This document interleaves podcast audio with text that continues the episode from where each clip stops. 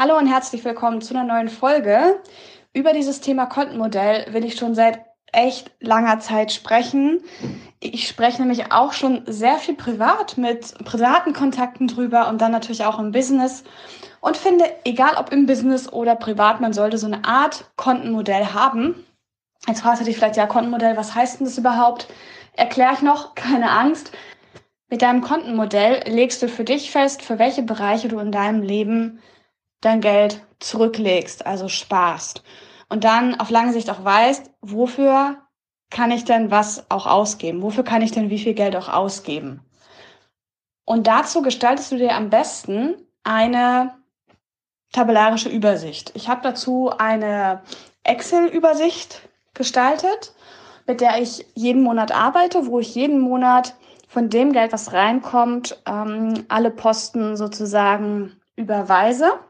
In den Shownotes zu dieser Folge findest du auch einen Link zu einer solchen Excel. Das ist natürlich nicht meine Excel, die ich nutze, sondern einfach eine Vorlage, die du dir gerne kopieren kannst in ein neues Dokument und ähm, ja, mit der kannst du dann einfach arbeiten, wenn dir das in der Form so gut passt. Ich selber habe am Anfang meines Business da gestanden und wusste von so einem Kontenmodell. Das heißt, glaube ich, fünf oder sechs Kontenmodell. Am Ende spielt es aber gar keine Rolle, wie viele Konten du nutzt sondern es ist wichtig, dass du für dich, finde ich, eine Übersicht hast und vor allem auch Geld sparst. Weil wir kennen es ja, das Geld wird überwiesen, egal ob du festangestellt bist oder mh, mm, selbstständig. Du kriegst also das Geld monatlich rein und wenn du nicht das Geld fleißig verteilst, wird es eigentlich ausgegeben. Da ist man am Ende des Monats bei Null oder vielleicht sogar schon im Dispo drin. Selbst Leute, die sehr viel Geld verdienen, kommen leicht auch bei Null raus, weil Geld ausgeben kann man ja irgendwie immer. So ein Kontenmodell ist natürlich nicht als Verzicht gedacht im Sinne von, ich darf jetzt gar nichts mehr ausgeben, ich muss nur sparen, sondern ich sehe das für mich so und würde dir ans Herz legen, mal zu gucken, ob du es vielleicht auch für dich so sehen kannst, dass du durch das Sparen dir Möglichkeiten erschaffst. Also, dass du dann vielleicht in einem Jahr oder vielleicht in fünf Jahren oder in einem halben Jahr oder in drei Monaten ein Sparziel erreichst für vielleicht einen Urlaub, für vielleicht in meinem Fall ein Tiny House. Also da habe ich wirklich einen akkuraten Sparplan. Ich weiß ganz genau, wann ich das Geld zusammen habe und dann auch mein Tiny House Projekt wirklich mal angehen kann. Ich habe also wirklich vor bestimmt einigen Jahren schon von dem Kontenmodell gehört, es aber erst angefangen zu nutzen, als ich mein Business hatte und interessanter Punkt, ich habe angefangen es zu nutzen, als mein Business noch ziemlich am Anfang war ich habe zwar gedacht, Mensch, ja, was soll das? Ich überweise 20 Euro hierhin, 15 da, 50 da. Wofür mache ich das Ganze dann? Ich muss mich ja schließlich auch hinsetzen, die Überweisungen eben einrichten. Das kostet ja auch irgendwie alles Zeit. Zeit ist Geld. Aber du wirst merken, erstmal kriegst du eine Routine, dass du dieses mit den Überweisungen wirklich, das geht in Fleisch und Blut über. Du kriegst es wirklich total schnell hin, die Überweisungen zu tätigen auf deine vielen Konten. Und mit der Zeit steigen ja auch die Beträge, weil idealerweise natürlich auch dein Umsatz steig sich steigert. Und das ist ganz schön, finde ich, wenn man dann diese Vorlagen nutzt im, im Online-Banking und sieht, ja, ich bin hier mal mit 50 Euro gestartet und mittlerweile überweise ich monatlich ungefähr 500 Euro. Also es ist ein absoluter Trugschluss zu sagen, dass du so ein Kontenmodell erst beginnst, wenn dein Business richtig groß ist. Es reicht schon, ganz am Anfang damit anzufangen, auch damit man sich dran gewöhnt. Viel mehr noch als jetzt vielleicht innerhalb vom ersten Jahr sehr viel Geld zu sparen. Und generell wird man aber Geld sparen. Also, und es kommen Fälle, wo man einen neuen Laptop und ein neues Handy gleichzeitig braucht. Und es ist einfach schön, wenn man dann Geld gespart hat, auch für solche Fälle. Schauen wir uns doch einfach mal diese Excel an. Vielleicht kannst du nebenbei, während du das hörst, in die Excel schauen. Ich würde dir aber wirklich empfehlen, während du diese Folge hörst, parallel in die Excel zu schauen, damit du einfach nachvollziehen kannst, was ich jetzt erklären möchte, genau zum Kontenmodell. Du siehst also hier in der Vorlage unten eine Anleitung, wie du mit dem Kontenmodell umgehst. Und ich werde jetzt einfach mal Schritt für Schritt erklären, wie ich denn diese Vorlage nutze. Kurze Anmerkung, meine Vorlage oder mein Kontenmodell sieht mittlerweile schon ein bisschen anders aus.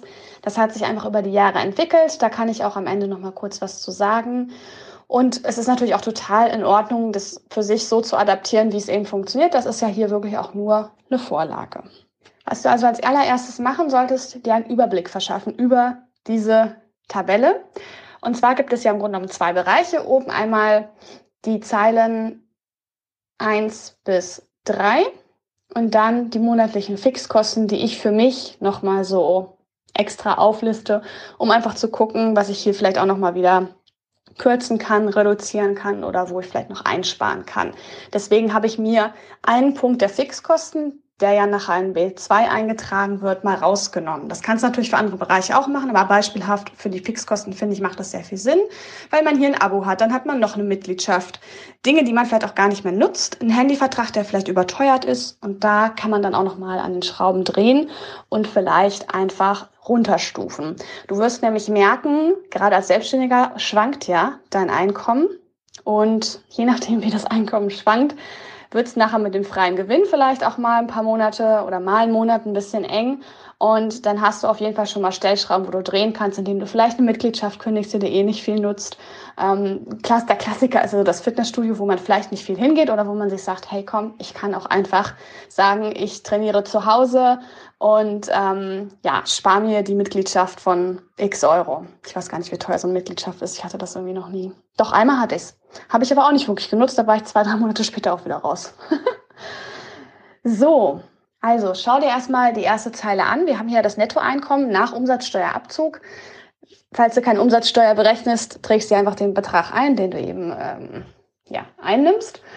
Mm, dann haben wir natürlich Fixkosten. Das sind so Dinge wie Miete, Krankenversicherung, Mitgliedschaften, Handyvertrag, so wirklich monatliche Ausgaben, die du jeden Monat hast. Das können auch andere Versicherungen sein zum Beispiel. Und zwar die Fixkosten, das ist immer ein fester Betrag. Sagen wir mal, du hast hier 500 Euro Fixkosten, dann kannst du die einfach hier so schon eintragen. Beziehungsweise nutz unten die Tabelle, trag einfach deine Fixkosten ähm, Stück für Stück ein. Die Miete, Handyvertrag, Versicherungen, die Mitgliedschaften. Dann rechnet ihr das Gesamt aus. Dieser Gesamtpunkt bei B11 landet automatisch in B2. Natürlich kannst du dir auch die monatlichen Fixkosten sparen, das rauslöschen und einfach hier 500 Euro oder eben die Fixkosten von dir eintragen. Und in C2 siehst du dann, was du zur Verfügung hast für deine verschiedenen Spartöpfe. Die Konten, die ich beispielhaft hiermit aufgeführt habe, sind einmal No Touch, Rücklagen und Steuer, Weiterbildung und Reisen. Das sind jetzt also im Grunde genommen nur vier Konten. Freier Gewinn ist nochmal eine andere Geschichte, die erzähle ich dann am Ende.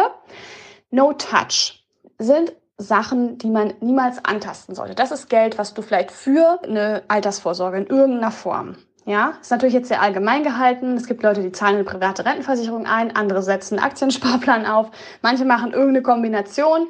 Ähm, das ist hier jetzt ziemlich runtergebrochen und hier habe ich aber einfach mal angesetzt, man könnte 20 Prozent monatlich von dem, was nach den abgezogenen Fixkosten vom Nettoeinkommen noch über ist, eben investieren. Deswegen steht hier auch die Formel. Nächster wichtiger Punkt sind Rücklagen und Steuer. Ich habe die hier zusammengepackt, um einfach nicht so viele Online-Konten eröffnen zu müssen. Natürlich kannst du das auch splitten. Die Rücklagen sind unerwartete Kosten. Also so Sachen wie deine Waschmaschine, dein Auto geht kaputt, am besten alles gleichzeitig. Oder du brauchst direkt einen neuen Laptop.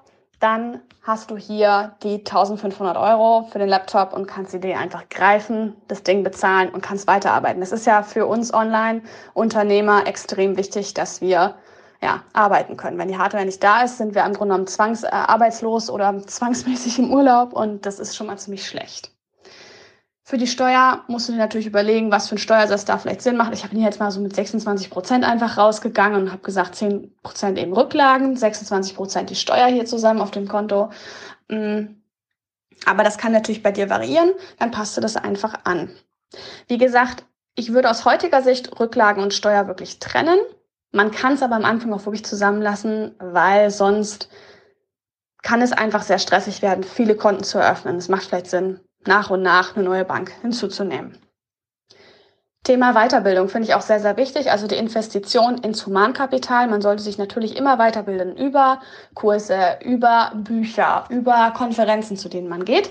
Und hier habe ich einfach 10% angesetzt, die man auf Konto 4 überweist.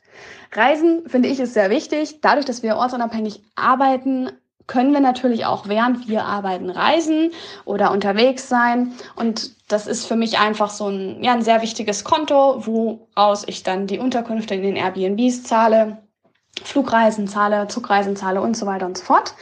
Mm, Natürlich mache ich auch Pet-Sitting und House-Sitting, wie, wie ihr vielleicht wisst. Da spare ich mir natürlich eine Miete, aber zwischen den Haussitz muss ich doch manchmal in einem Airbnb unterkommen und da fallen natürlich Kosten an. Und es ist für mich, da ich dauerhaft unterwegs bin, natürlich wichtig, dass ich ein Dach über dem Kopf habe. Also wenn dieses Konto leer ist, dann ist es schon mal schlecht. Am Ende, wenn dann alle Töpfe bedient sind, hast du noch den Posten freien Gewinn.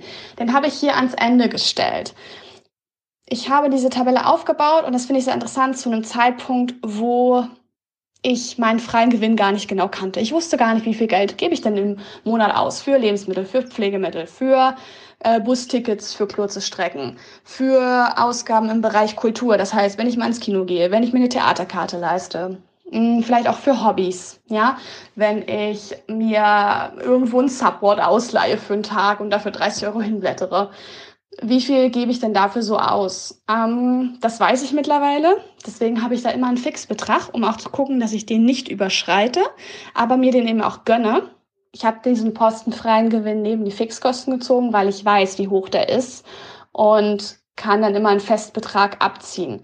Das ist etwas, hat sich bei mir mit der Zeit entwickelt. Ich glaube aber, am Anfang sollte man einfach mal ein Haushaltsbuch führen. Ist noch so ein Tipp am Rand, ein wirklich wichtiger Tipp. Alles aufzuschreiben, was man ausgibt, damit man einfach weiß, wie viel kostet denn mein Leben. Ich glaube, in den meisten Fällen sind wir überrascht, wie wenig alles kostet. Man denkt immer, man gibt sehr viel aus. Gerade ich, die ich jetzt in Schweden und Norwegen unterwegs bin, müsste ja denken, um Gottes Willen, ich gebe bestimmt das Doppelte aus. Aber ich gebe vielleicht 20, 25 Prozent mehr hier aus als in Deutschland ich bin hier teilweise sehr ländlich, habe kein Auto und äh, ja, kann hier nicht viel Geld ausgeben. Ich gebe hier nur Geld fürs Essen aus, wenn ich zum Supermarkt gehe. Aber ansonsten gibt's hier keine Attraktionen, die Geld kosten. Ne? Was total cool ist, weil ich einfach gerne in der Natur bin, wandere, mit den Tieren rausgehe und ich brauche es nicht, dass ich jeden Tag, wer weiß, was wie viel Geld ausgebe für ähm, ja, Konsumgüter. Ne? Also die Vorlage hast du ja jetzt schon, dank mir. die schenke ich dir, die darfst du gerne nutzen und auch gerne weitergeben, zusammen mit dieser Podcast-Folge an jemanden, der davon auch sehr gut profitieren kann. Ich würde mal behaupten, dass es so gut wie alle Menschen auf diesem Planeten sind. Mm. Aber was du natürlich selber machen musst, ist die Konten aufzusetzen. Da kann ich dir auch nicht sagen, welche Bank da die beste ist oder so. Ich würde dir ans Herz legen, eine Online-Bank zu nehmen. Einfach aus dem schlichten Grund, weil diese Banken keine Kontoführungsgebühren haben. Und du siehst, wir haben jetzt hier einfach mal mit vier Konten gearbeitet und du brauchst ja noch dein privates Girokonto, dein Geschäftskonto. Da hast du schon einige Banken zusammen, bei denen du dann ein Konto eröffnest. Und man will ja auch noch einen gewissen Überblick haben. Such einfach mal nach Online-Banken, welche da für dich am besten passen. Die Situation der Zinsen ist einfach katastrophal. Von daher spielt es eigentlich fast keine Rolle, zu welcher Bank man geht. Aber schau dir natürlich für dich an, welche Bank am meisten Sinn macht. Du kannst natürlich auch eine Filialbank nehmen, wenn du das möchtest. Aber es ist nur ein Tipp von mir, um alles auch schön digital zu halten. Da bin ich persönlich mit Online-Banken immer sehr, sehr happy, schon seit Jahren. Eine Sache, die ich dir noch ans Herz legen möchte, ich habe es auch extra aufgeschrieben in die Vorlage. Ich möchte dich anregen, mal wirklich mit dem Nettoeinkommen zu spielen. Du weißt als Selbstständiger ja nie so genau, wie viel du einnimmst, aber wahrscheinlich pendelt sich zurzeit dein Einkommen so ein bisschen ein bei Betrag X. Und wenn du dir mal überlegst, Betrag X plus vielleicht 1000 Euro, wie wird's denn da aussehen? Wie viel mehr könntest du denn sparen für deine Reisen, für deine Weiterbildung? Wie viel mehr könntest du zurücklegen und auch für die Altersvorsorge zurücklegen? Nicht nur für, ja, unvorhergesehene Schadensfälle? Wie viel freien Gewinn hättest du? Könntest du vielleicht noch ein weiteres Konto eröffnen? Das ist ja auch noch was. Erweiter die Liste wirklich, wenn du merkst, hey, ich möchte mir ähm, vielleicht ein Haus bauen. Also ich möchte mir ein Tiny House bauen. Ich habe zum Beispiel selber ein Konto nur fürs Tiny House. Und ähm, das hatte ich natürlich von Anfang an. Aber das ist ein Konto, das hat vielleicht nicht jeder, aber Eröffne bitte echt ein neues Konto, wenn du merkst, du hast die Kapazitäten dafür zu sparen. Und ich würde sagen, die Kapazitäten dafür zu sparen hast du ab 10 Euro. Rechne das doch mal aus. Das sind ja im Jahr locker 120 Euro, wenn du jeden Monat sparst. Und das ist wichtig. Du musst jeden Monat sparen. Dieses Kontenmodell bringt dir schier nichts, wenn du das ignorierst und es immer mal so machst. Wenn die Sonne scheint, machst du es, wenn es regnet, nicht so ungefähr. Das musst du immer machen. Und zwar immer dann, wenn alle Kunden bezahlt haben. So würde ich das machen. Dann trägst du den Nettoeinkommensbetrag da ein, nach dem Umsatzsteuerabzug und die Tabelle rechnest dir aus. Du musst dann einfach nur noch alle Beträge überweisen und dich dran freuen, dass die Konten wachsen und vor allem dann natürlich auch das Geld entsprechend nutzen und genießen. Das finde ich auch immer noch sehr, sehr, sehr, sehr wichtig. Ein weiterer Tipp wäre es wirklich noch bei der Steuer zu gucken, dass du ein paar Prozent mehr zurücklegst als die, die du wahrscheinlich brauchst. Sprich da mal mit deinem Steuerberater, was der schätzt und rechne einfach nochmal 4, 5 Prozent drauf. Ähm, ich habe meinen auch aufgerundet. Es hat am Ende einfach überhaupt gar keinen Zweck, wenn man zu wenig Geld hat für die Steuer. Ich hatte ja vorhin erzählt, dass mir mein Tiny House sehr am Herzen liegt und ich da so einen direkten Sparplan habe. Deswegen habe ich fürs Tiny House auch mittlerweile einen festen Betrag. Ich ähm, spare mir da 1100 Euro jeden Monat und habe mir in einem Extra-Tab in meinem Sheet, in meinem Google-Tabellen-Sheet den Tiny House Sparplan aufgeschrieben und da weiß ich ganz genau, in welchem Jahr, ich weiß genau, in welchem Monat ich genug Geld habe, um wirklich mit den Planungen zu beginnen. Und das ist eine sehr große Motivation. Warum habe ich das gemacht? Natürlich mh, mm, sollte man mit dem Kontenmodell eher prozentual arbeiten. Das habe ich beim Tiny House auch gemacht. Aber dann habe ich gemerkt, gut, je nachdem, wie ich verdiene, ähm, bricht mir das da teilweise ein bisschen ein. Oder aber ich habe auch mal ein bisschen mehr zu zahlen und denke dann im nächsten Monat kannst du auch weniger zahlen, was, was eben auf das Tiny House Konto geht. Und ehrlich gesagt, ich habe dann überlegt, wie willst du es mit deinem Tiny House machen? Willst du da in Aktien investieren? Nein, willst du nicht, Hanna, weil das ist nämlich eine kurzzeitige Anlage, ja. Wenn man nicht mehr als 15 Jahre spart, dann sollte man auch nicht an, in Aktien investieren, sondern das einfach aus Tagesgeldkonto schieben, was derzeit noch die allermeisten Zinsen gibt. ich glaube, ich habe mittlerweile 61 Cent Zinsen auf dem Konto. Das ist unfassbar. Ähm, darüber freue ich mich natürlich auch extrem. Nee, aber ähm, ich habe mittlerweile wirklich jetzt vor kurzem, ich glaube letzten Monat oder so, den Betrag nochmal angehoben von 1000 auf 1100 Euro, weil ich weiß, das Geld habe ich auf jeden Fall. Das kann ich ähm, immer schön monatlich zur Seite legen für mein Tiny House und passe dann dementsprechend auch immer meinen Sparplan an und werde auch mein Ziel wahrscheinlich eher erreichen dadurch. Ne? Das ist also ein Tipp, finde ich, mit Festbeträgen zu arbeiten. Bei Sparzielen, die vielleicht ein bisschen höher sind, die dir sehr wichtig sind, wo du weißt, da brauche ich in drei, vier, fünf Jahren einen fünfstelligen oder vielleicht sogar sechsstelligen Betrag. Also da würde ich mir dann wirklich einen Festbetrag überlegen. Aber ansonsten für die Steuer, die Steuer wird prozentual berechnet. Also da kannst du wirklich auf den Cent genau prozentual immer schön überweisen. Beim Reisen ja auch letztlich. Ne? Da würde ich auch immer gucken, prozentual was zu überweisen wo wir schon von Konten reden, würde ich dir auch echt ans Herz legen, dir ein Notgroschenkonto zu erstellen.